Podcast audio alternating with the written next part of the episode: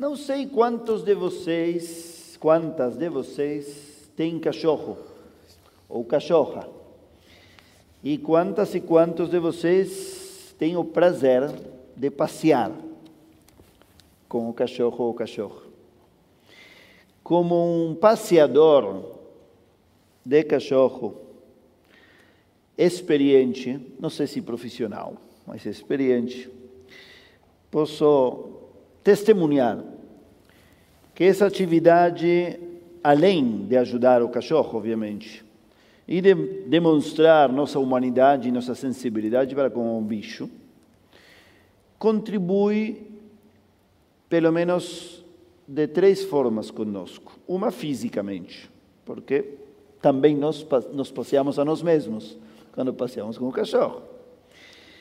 Eh, então, é uma contribuição física, uma contribuição mental, porque esses minutos que você passeia com o cachorro, especialmente no passeio da noite, quando a cidade está mais em silêncio, a brisa te invade, também o pensamento consegue voar mais longe.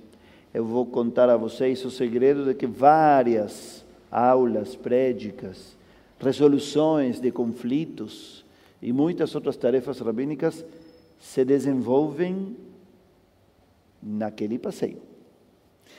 E, finalmente, o passeio com o cachorro nos permite um aprendizado social, ou pelo menos uma observação social. Você passeia com seu cachorro e, e tem a responsabilidade de limpar o cocô do cachorro. E aí você se encontra com vários tipos de passeadores de seus cachorros. Estão as pessoas que não limpam nada, ponto final. Não limpam porque não limpam. Estão as pessoas que não limpam porque os outros não limpam. Porque acham que não adianta, nada vai mudar. Que muda que eu limpe se igualmente a cidade está repleta, ou o bairro está repleto do que os outros não limpam. Ou como represália, porque os outros não limpam. Então eu também não. Estão, terceiro lugar, os que limpam, mas com raiva, e até para mostrar e reclamar dos outros. Estão os que limpam porque se consideram melhores para se reforçar como melhores. Eu não sou como esses outros. E talvez em algum lugar para eles é importante que outros não limpem, porque então eles assim podem ser diferentes. Finalmente estão as pessoas que limpam, ponto final. Limpam porque limpam. Assim como o primeiro era aquele que, limpa, que não limpa porque sim, porque não limpa, porque não se importa com nada, nem com ninguém está aquele que, se, que limpa não para mostrar, não porque outros limpam ou não limpam, não para reclamar e não com raiva, limpa porque esse é ele, porque esse é seu dever, porque assim é como ele ou ela passeiam com seu cachorro. Isto pareceu um pequeno exemplo, mas não é. Por que estou falando dessas coisas hoje. E por que justamente nesse Shabat? Todos sabemos que os judeus são admirados pela sua união. Você e você e você em casa devem ter ouvido alguma vez: os judeus são muito unidos, hein? Sempre estão se ajudando uns aos outros. E nunca fica claro se essa frase vem somente de um lugar bom ou se tem dentro alguma algum receio, alguma cutucada.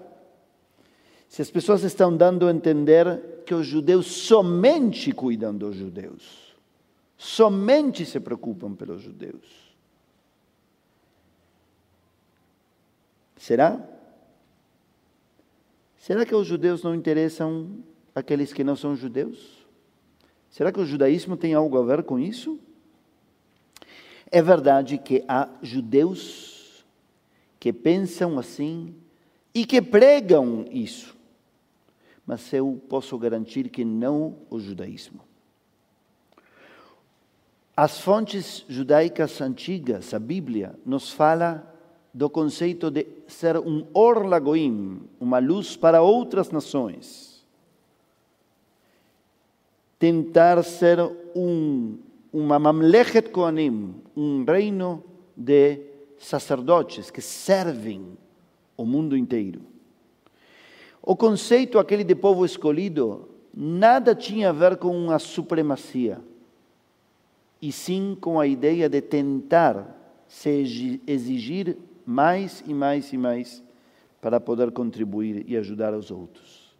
O conceito com o qual nós terminamos todas as nossas rezas, no Aleinu Leshaber, que daqui a pouco os jovens Bnei Mitzvah vão cantar, fala Letaken Olam Bemalchut Shaddai. Estamos aqui para tentar melhorar o mundo. Letaken Olam, não Letaken Yehudim. Fazer Tikkun Olam, melhorar o mundo, o conserto do mundo. Então, nada mais longe do que dizer que o judaísmo não se ocupa e não se importa com ninguém. Mas, será mesmo?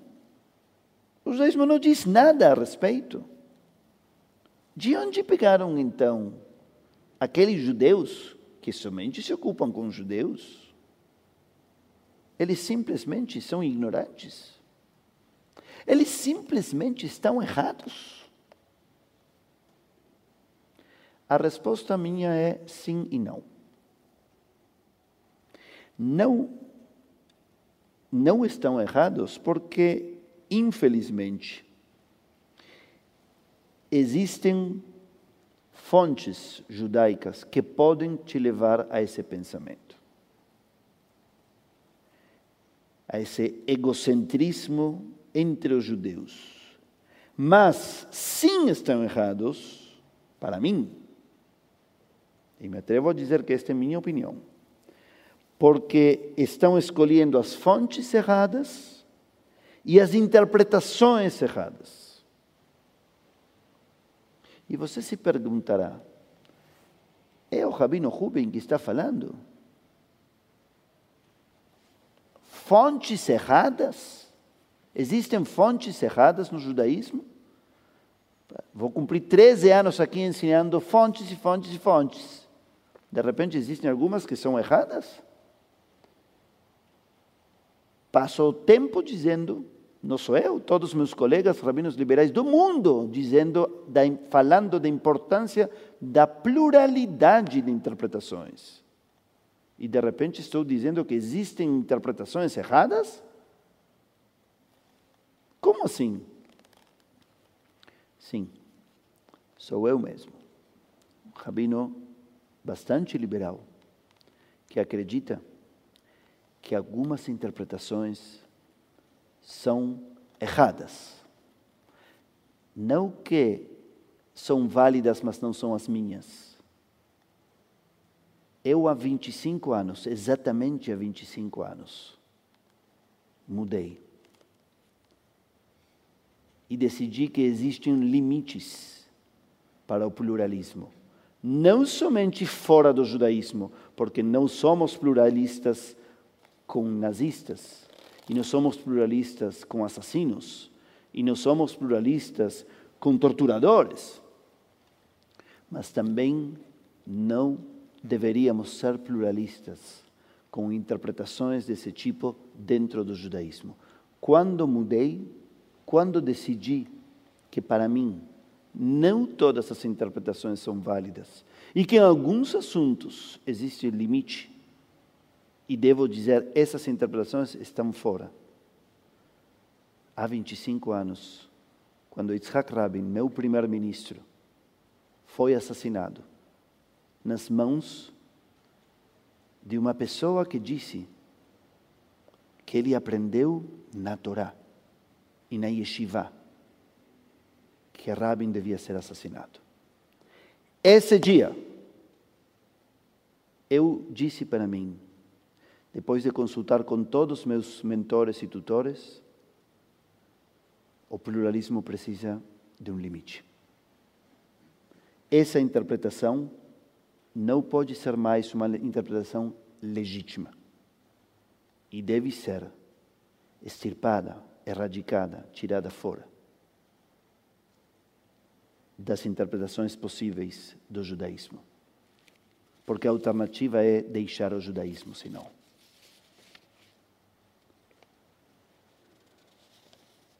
Existe sim, amigos e amigas, uma frase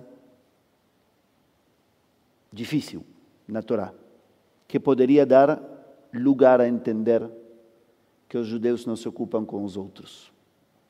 Essa frase está justamente do lado do Matovu que cantamos todas as vezes quando começamos o Satefila. Bilam, o bruxo, antes de abençoar o povo de Israel, diz: Am lavadad ishkon esse é um povo que mora sozinho. O vagoim loit hashav. E não se ocupa ou não se preocupa dos outros povos. Isso diz o texto da Torá. Só que temos que entender o seguinte. Primeiro, isso disse Bilam. Não dizemos nós. Essa não é uma mitzvah. Essa não é esse não é o mandamento que a Torá nos manda fazer. Esse não é o nosso espírito. Está na Torá, mas atribuído a alguém de quem nós nos queremos diferenciar. E segundo, o filósofo Emmanuel Levinas diz que essa frase deve ser entendida junto com o conceito de Orla Goim, de luz para as nações. Como é possível que se somos uma luz, se queremos ser uma luz para as nações, se queremos contribuir algo ao mundo, ao mesmo tempo sejamos um povo que não se importa com os outros, que não pensa nos outros, que não se ocupa com os outros.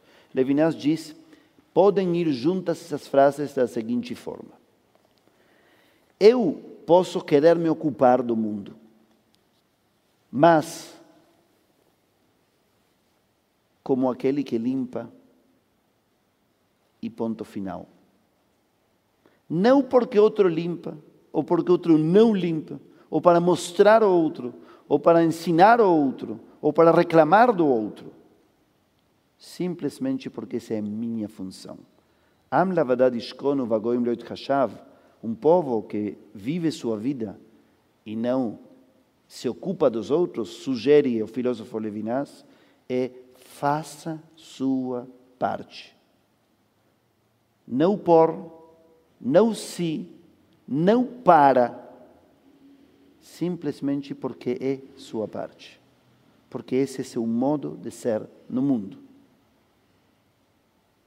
Sem negociações, sem condições, sem esperar que o outro também faça, porque isso seria invadir o outro. Isso seria impor ao outro. Seja universal no sentido de que você quer dar o melhor de você e ponto final. Deixe os outros fazerem sua parte. A paraxá dessa semana é a primeira aliá a Israel. Talvez é o começo do sionismo antes do sionismo. O sionismo é algo moderno. Mas a primeira aliá acontece nessa paraxá.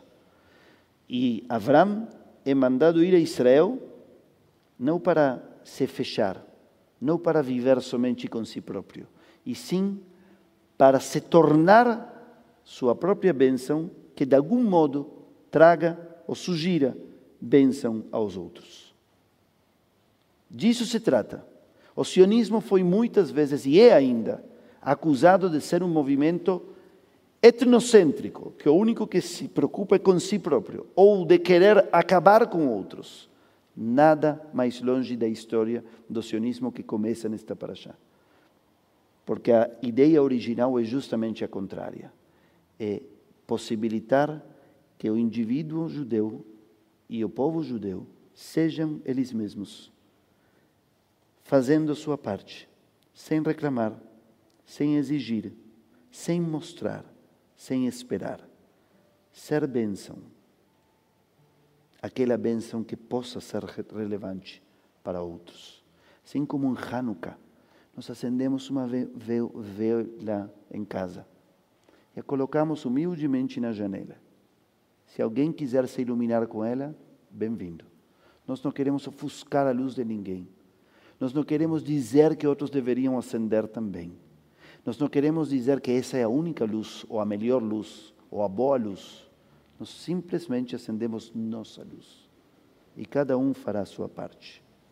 Eu gostaria de desejar, neste Shabat, que recordamos a primeira ida a Israel, em busca da própria bênção, que possamos abençoar os outros também com nossa própria luz. Gostaria de te desejar que encontre as viagens certas a você, assim como Abraão viajou a si próprio quando foi para Israel. Que você possa desenvolver o melhor de tua essência sempre, na companhia das melhores pessoas. E que, como Rabin, o militar que não morreu em campo de batalha, que morreu fazendo a paz, possamos transformar nossas essências nas nossas melhores bênçãos possíveis para nós e para todos os que estão à volta. Shabbat Shalom.